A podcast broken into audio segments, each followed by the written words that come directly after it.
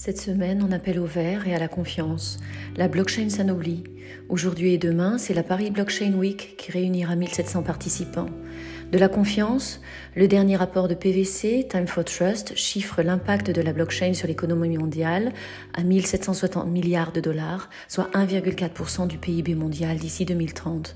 On pourra désormais aussi compter sur le S&P Dow Jones pour des indices crypto à partir de 2021.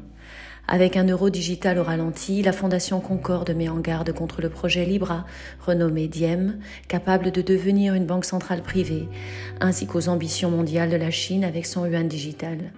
La peur d'une Europe numérique colonisée, deux articles que l'on peut retrouver dans Wells Monaco.